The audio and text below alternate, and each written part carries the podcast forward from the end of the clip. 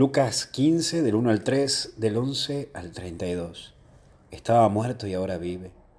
Y el primer punto es dame mi parte. Cuando uno en la vida se cree en plenitud, siente que todo es suyo. Y esto te pasa a vos y a mí con la vida.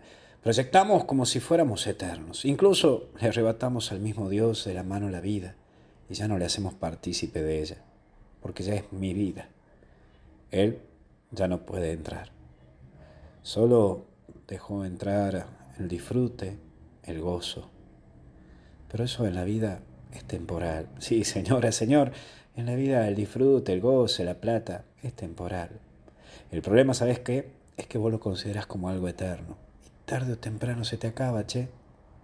Cuando estás en abundancia de salud, de placer, de cosas materiales, te sentís invencible. Hasta incluso te hacen sentir que sos imprescindible. Pero sabes qué?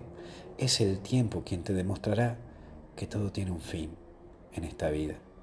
Y ahí viene tu golpe mayor.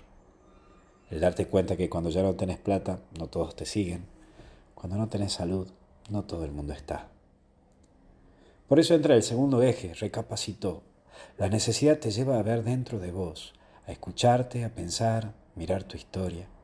Es esto de darte cuenta que no sos eterno, que todo tiene un fin y que en la vida no podés hacer lo que se te dé la gana, que en esta vida todo lo que hagas tiene consecuencias. Sí, incluso sabiéndote dueño del poder, podés terminar solo y son nada.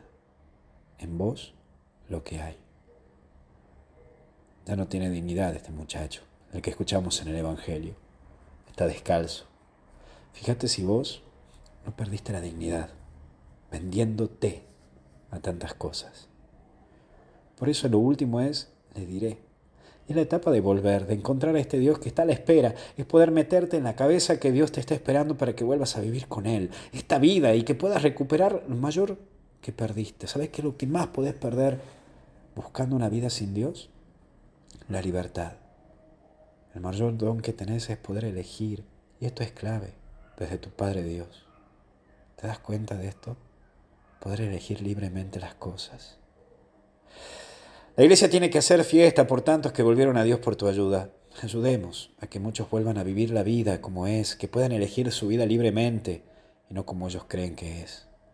Siempre hay tiempo para volver. Que Dios te bendiga, te acompañe y te proteja en el nombre del Padre, Hijo y Espíritu Santo. Y hasta el cielo no paramos. Que Dios te bendiga. Che, no te olvides de los cenáculos. Armalo, mandanos por el Instagram para que lo publiquemos. No te olvides del cenáculo, porfis. Que tengas un hermoso domingo. Chao, chao.